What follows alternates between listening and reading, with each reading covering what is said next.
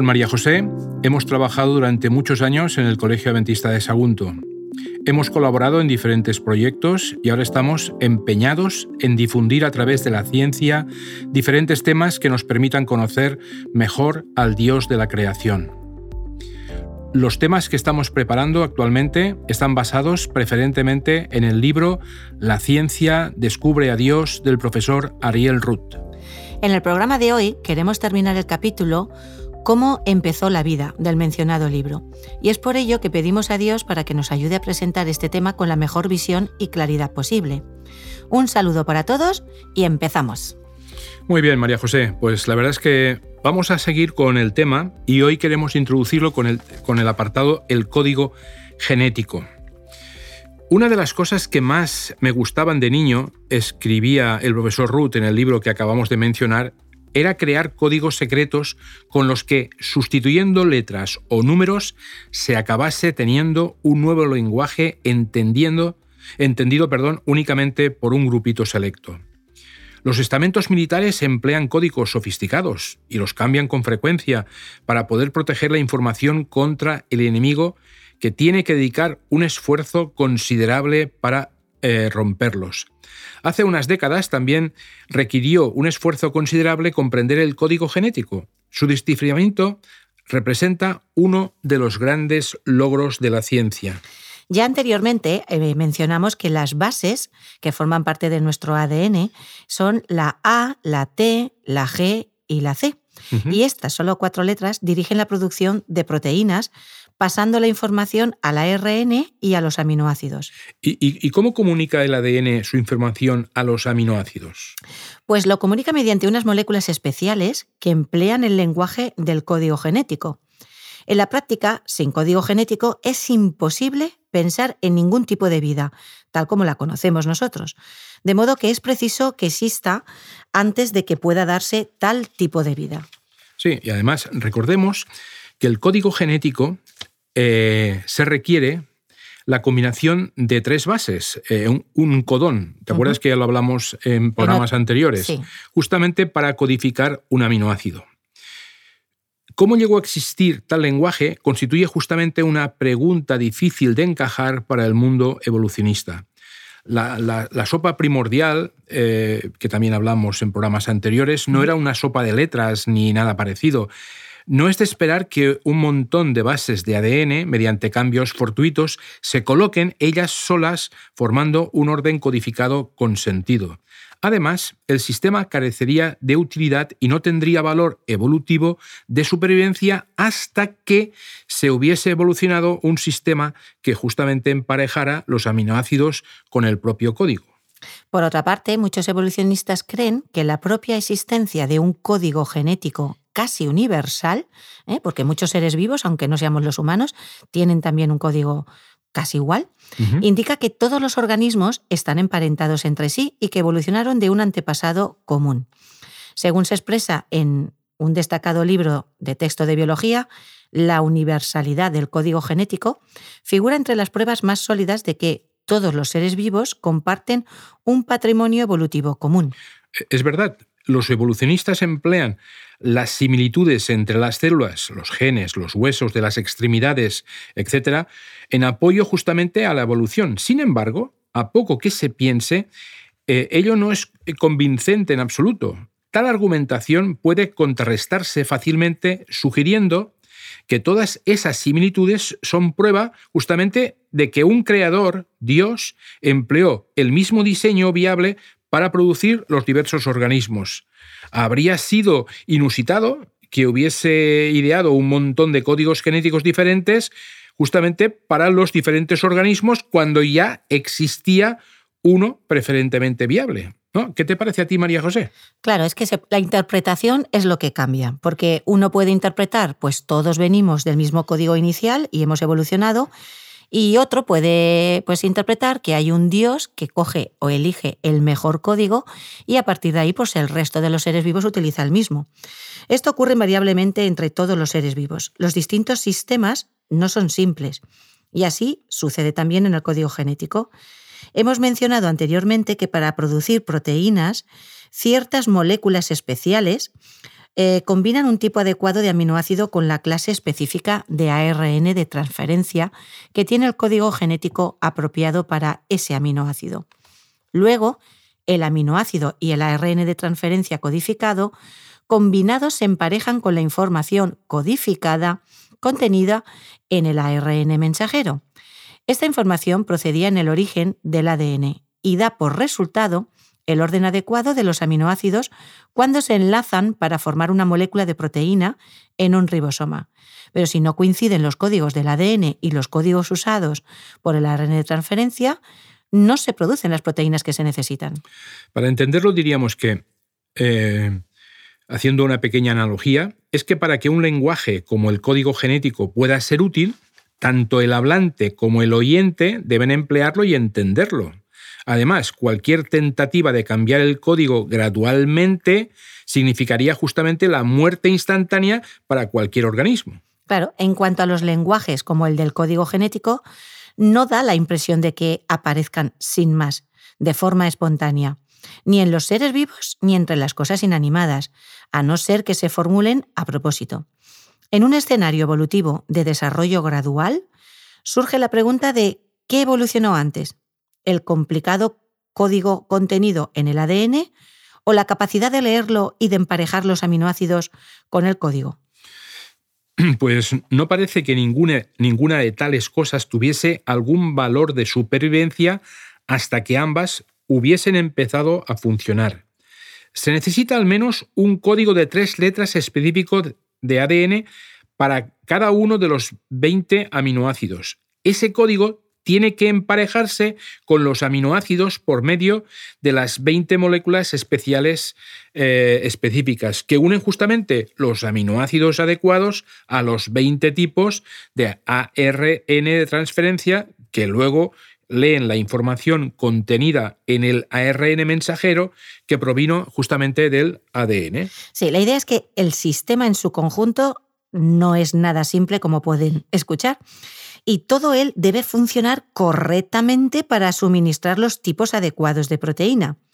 En realidad el sistema es mucho más complejo que la información escueta que acabamos de presentar, porque hay tantas partes asociadas con el código genético que presentan dependencias mutuas antes de poder entrar en funcionamiento, que todo ello induce a pensar que alguna mente inteligente creó tanto el código como el complejo proceso para fabricar las proteínas. Seguimos un poco más adelante. Vamos a hablar un poco ahora de las rutas metabólicas. Los seres vivos generalmente realizan toda una serie de medidas encaminadas a producir únicamente el tipo de molécula que se necesita. Los cambios que se dan paso a paso eh, en un orden específico hasta que el proceso ha obtenido justamente el producto final. Los científicos llaman a esto ruta metabólica y cada paso es promovido por una molécula proteínica diferente a la que se da el nombre justamente de enzima. Tales rutas metabólicas, similares a una cadena de montaje, abundan en los seres vivos. Suscitan los mismos problemas para la evolución que los mencionados por el desarrollo del código genético. No es muy plausible eh, pensar que todo un ciclo complejo ocurrió de repente, por las buenas. Todo ello de una vez y al azar, para darle así algún valor evolutivo y de supervivencia. Esto, para que lo entendamos, significa que para que un producto de o un sustrato, una sustancia dé lugar a un producto, se necesita la enzima que ayuda a que la reacción se haga más rápida, porque si no, pues haría tan lenta que moriríamos. Entonces, claro, tenemos no solo que tener la sustancia para conseguir el producto, sino la enzima que hace que esto se pueda dar a, mayor velocidad.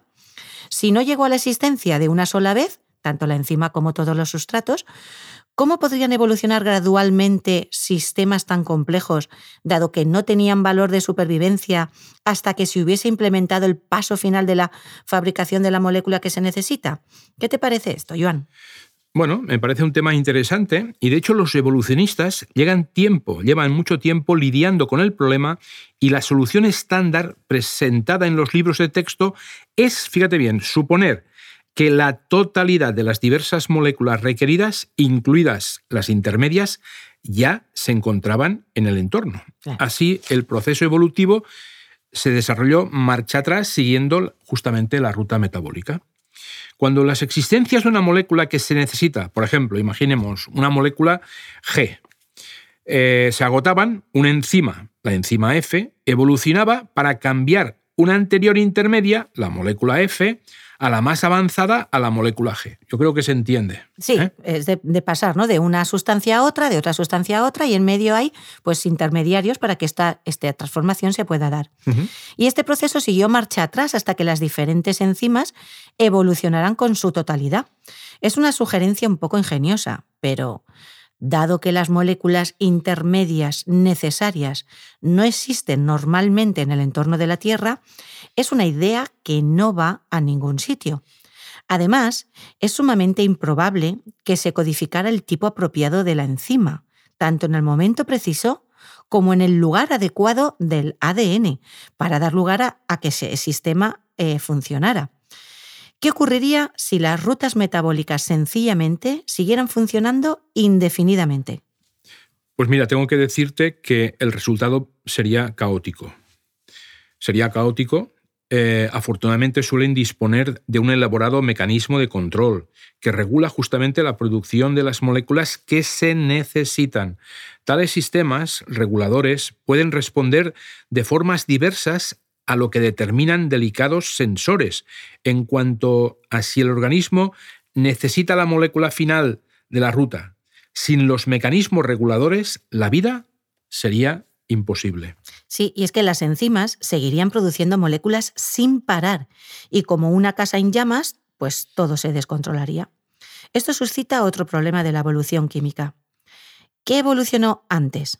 ¿La ruta metabólica o el sistema de control? Si lo hizo el ciclo bioquímico, ¿qué haría las veces de sistema de control? Pero si fue el sistema de control, ¿por qué llegó tan siquiera a la existencia dado que no tenía nada que regular? Los seres vivos requieren que muchísimas cosas aparezcan todas a la vez. Sigamos. Eh, ¿Cómo se formaron las células? Hay un abismo increíblemente grande que se abre entre las desorganizadas moléculas simples del muy aclamado experimento de Miller que ya hablamos y la estructura intrincada de una célula viva, incluyendo la multitud de sistemas operativos controlados de esta última. Desgraciadamente, los libros de texto de biología rara vez señalan este hecho. Y como señala el filósofo Michael Ruse, dice, si hay una fea laguna en nuestro conocimiento, la mejor línea de acción es decir la nada y decirla con firmeza. Los diminutos microbios de los que venimos hablando representan organismos que son más simples que las células de la mayoría de los seres vivos con los que estamos familiarizados. Las células de los distintos organismos, desde las amebas hasta los seres humanos y desde los musgos hasta las gigantescas secuoyas, tienden a ser mayores y solo se requerirían aproximadamente 100 de tales células colocadas lado con lado para rellenar un milímetro. Sí, sí, y estas células mayores tienen un núcleo central que alberga la mayor parte del ADN y están configuradas en todo tipo de variedades que van desde células glandulares hasta células nerviosas. Debemos dar cuenta también de eh, estos tipos de célula en la cuestión global del origen de la vida. Claro, hemos hablado de proteínas, del ADN, del ARN, de las enzimas, pero ante nosotros no tenemos ni un microbio diminuto hasta que dispongamos de algo que rodee estas moléculas especiales, facilitando con ello su acción mutua y su control. La membrana celular es la que realiza esta función. Estamos descubriendo que las membranas celulares son sumamente complejas. Incluyen partes especiales que controlan y bombean lo que entra a la célula y lo que sale de ella. ¿Cómo desarrolló su membrana la primera célula viva? Bueno, em, los evolucionistas químicos han sugerido que las agregaciones de macromoléculas orgánicas o hasta aminoácidos podrían haber formado masas esféricas que dieran como resultado las primeras células. Tales esferas no tendrían membrana eh, celular funcional, ni organización interna, ni ninguna de las otras características especiales de la vida. Refiriéndose a esto, William Day, quien aún defiende algún tipo de evaluación biológica, comenta, independientemente de cómo se mire, esto son bobadas científicas. Aparte de lo anterior, la vida no es simplemente un montón de productos químicos metidos ahí en una bolsa. No tardarían en alcanzar lo que denominamos equilibrio químico. Y en el equilibrio se está muerto. Una célula así no efectuaría los cambios metabólicos de los seres vivos. Tal como señala el bioquímico George Jabor, para tener vida es preciso contar con una multitud de rutas metabólicas interdependientes en marcha y funcionando. Como podemos contar con todos los productos químicos necesarios, como los que podrían encontrarse en una sopa de pollo, pero la vida no surge espontáneamente de ahí. Sí, sí, la verdad es que encontramos todo tipo de estructuras especializadas en las células. Por ejemplo, los centriolos, que justamente contribuyen a la división celular. Las mitocondrias. Que son las que suministran la energía. Muy bien. El retículo endoplasmático. Es ahí donde los ribosomas fabrican moléculas de proteínas. Muy bien. O el aparato de Golgi. Que recoge esos productos que ha sintetizado el retículo endoplasmático. Y luego están los lisosomas que digieren productos celulares. Están luego los filamentos que protegen la estructura de la célula. Y los microtúbulos que junto con las moléculas especiales mueven partes de la célula a donde se necesitan. Y eso es solo el inicio de lo que estamos descubriendo, que es un mundo increíblemente pequeño e intrincado. Y me hago esta pregunta. ¿Cuál es la probabilidad de que una célula pudiese haber aparecido simplemente por casualidad? Pues algunos investigadores han abordado la cuestión, John, y la posibilidad es sumamente remota.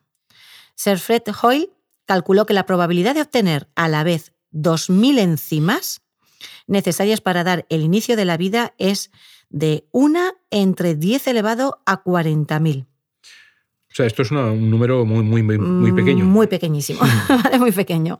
Es difícil concebir la pequeñez de tal posibilidad. Solo escribir in extenso los 40.000 ceros de esta improbabilidad usando los números habituales requeriría más de 13 páginas de ceros. Sería una lectura muy aburrida. Recordemos que cada cero que se añada multiplica la improbabilidad 10 veces. Resulta que Hoyle mm, fue muy optimista. Sí, sí. Y empleando la termodinámica, ¿eh? las relaciones energéticas de los átomos y las moléculas, eh, el físico y químico Harold Morovich, partidario del origen evolutivo de la vida, calcula, fíjate bien, que la probabilidad de que un microbio diminuto apareciese espontáneamente es de 1 entre 10 elevado a 5.000 millones, eh, lo cual es un número eh, tan pequeño que no podemos ni imaginarlos. Y el, y el cosmólogo Chankra Vikra Manchinche, que tiene un nombre difícil de pronunciar, que defiende un origen extraterrestre de la vida, es más gráfico al describir el dilema. Fíjate bien, la contingencia de que la vida se diera sin más en la Tierra es aproximadamente igual de improbable que un tifón pasase por una eh, charretería ¿eh? y construyese un Boeing 747. Caray. Pues la reproducción, vamos a hablar un poquito sobre este tema ahora, es, fijaros, tener delante una sola célula viva tampoco supone el establecimiento de la vida en la Tierra, porque antes de que se muera es preciso que esa célula se duplique reiteradamente. La reproducción es una de las principales características definitorias de la vida para que pueda reproducirse, tienen que replicarse la totalidad de las intrínsecas partes de la célula o la vida desaparece. Aunque percibir cómo hacen tal cosa las células diminutas supone un reto para nuestra imaginación, la ciencia está aportando ahora muchísimos detalles fascinantes. Hay un mecanismo especial que consiste en una 30 moléculas proteínicas y se denomina el ADN polimerasa, que recorre el ADN y lo replica. Cuando la célula empieza a dividirse, el ADN de cada célula, que en los seres vivos tiene una longitud total aproximadamente de un metro, se comprime en 46 cromosomas microscópicos. Y la célula consigue esto, en primer lugar, enrollando el ADN. Después, enrollando el producto del enrollamiento anterior. Luego, plegando el enrollamiento. Y por último, plegando el doble enrollamiento ya plegado. Esto da como resultado cromosomas pareados que pasan a cada nueva célula para que cada una tenga un ejemplar completo del ADN. Los cromosomas se alinean en medio, entre las dos nuevas células que se forman, y los microtúbulos los pescan y tiran de ellos hacia los centriolos que se encuentran en los extremos opuestos. Así que eh, los cromosomas que se desenrollan en las nuevas células hijas, donde dirigen la actividad celular, eh, parece que permite eh, una, actividad asombrosa que es cómo se duplica el bucle circular de 1,6 milímetros de longitud del ADN del Escherichia coli apretujado en una célula de solo 1 partido por 800 veces, es decir, 800 veces más pequeño de su longitud. Se duplica justamente sin formar cromosomas comprimidos, como ocurre en los organismos avanzados, y sin enmarañarse. La verdad es que el proceso dura unos 42 minutos y esto significa que los dos mecanismos de la proteína ADN polimerasa, que es una enzima, que recorre el ADN, copian las bases del código genético a una velocidad de aproximadamente mil pares por segundo. Las maravillas de los microbios nunca dejan de asombrarnos. Eh, sí, este es un tema que, nos hace em, valor. Hemos dado simplemente una visión general de un proceso sumamente complejo, del cual conocemos algunos detalles, pero del que aún nos queda mucho, mucho que aprender. Y luego están las restantes partes de todo tipo de las células, como justamente la membrana celular y muchas fibras que tienen que ser duplicadas. Así que podríamos preguntarnos eh, si estos procesos tan complicados y necesariamente integrados podrían surgir justamente por sí mismos. Muchas partes eh, dependen de muchas otras que no tendrían ningún valor evolutivo de supervivencia a no ser que estuvieran presentes todas las partes necesarias. Por ejemplo, ¿de qué serviría el ADN sin el mecanismo de la proteína polimerasa para duplicarlo? ¿Y de qué serviría la polimerasa sin ADN para replicar? Cualquiera de ellos sería un sinsentido sin el otro. Y sin ellos no habría nuevos organismos. Y eso sucede en la mayoría de los aspectos de los seres vivos. Se precisa una colección muy numerosa de partes interdependientes antes de poder empezar siquiera a pensar en la vida. El bioquímico Michael Behe ha estudiado varios sistemas de organismos que tienen subunidades que deben actuar con otras para que dichos sistemas puedan funcionar. Para él, estos sistemas representan una complejidad irreducible y ello describe muy bien lo que estamos descubriendo. Bueno, ya veis que, es un tema complejo y difícil y nosotros nos gustaría resumirlo en cuatro, digamos, ideas principales eh, para que se entienda un poquito mejor.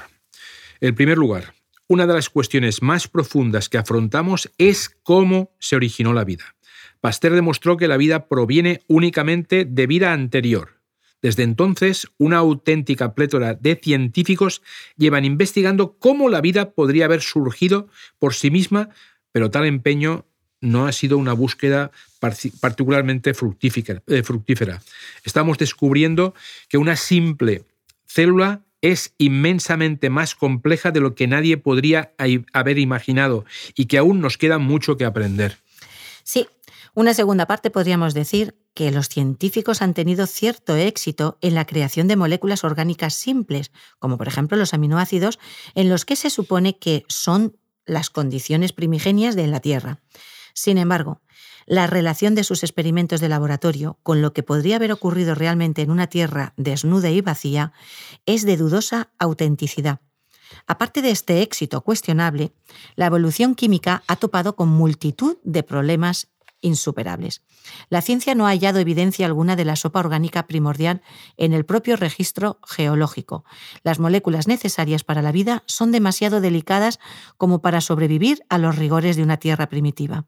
Los experimentos que producen biomoléculas simples no proporcionan la configuración óptica requerida y en ellos aparecen mezclados con todo tipo de moléculas innecesarias y dañinas. ¿Cómo se seleccionaron solo las apropiadas?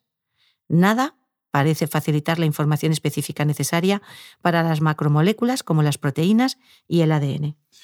El tercer aspecto que quisiéramos destacar es que Muchos factores interdependientes como los encontrados en el código genético, la síntesis del ADN y las rutas metabólicas suponen un reto para la idea de que tales cosas se hubiesen podido desarrollar gradualmente con un valor evolutivo de supervivencia en cada etapa, hasta que encontraran presentes todos los factores necesarios los modelos alternativos son poco realistas y resultan insatisfactorios e ignoran por completo el hecho de que la vida requiere, requiere muchísima información coordinada. Eso me parece una idea importantísima. También está la cuestión de formar todas las partes de una célula y lograr que esas partes se reproduzcan. Todos los cálculos matemáticos indican probabilidades en esencia imposible como hemos visto. El investigador eh, Dean Oberman esboza el dilema evolucionista. Basándonos en la religión, podemos escoger creer en las teorías de la autoorganización, pero tal creencia debería basarse en las suposiciones metafísicas de cada cual, no en la ciencia ni en las probabilidades matemáticas.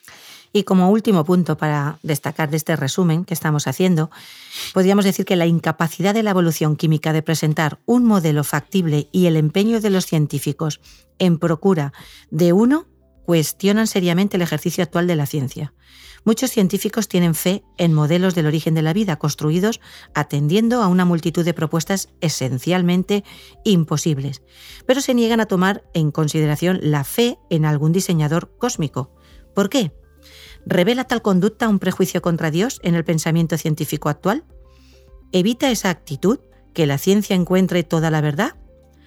Toda una muestra de sesgo. Nosotros quisiéramos terminar este capítulo eh, presentando el modelo eh, que se encuentra en el Génesis sobre eh, la creación del ser humano. Sí, en Génesis 1, a partir del versículo 26, podemos leer, y entonces dijo Dios, Hagamos al hombre a nuestra imagen, conforme a nuestra semejanza, y que domine los peces del mar, las aves del cielo, el ganado y todo animal que anda sobre la tierra. Y creó Dios al hombre a su imagen, a imagen de Dios lo creó, hombre y mujer los creó.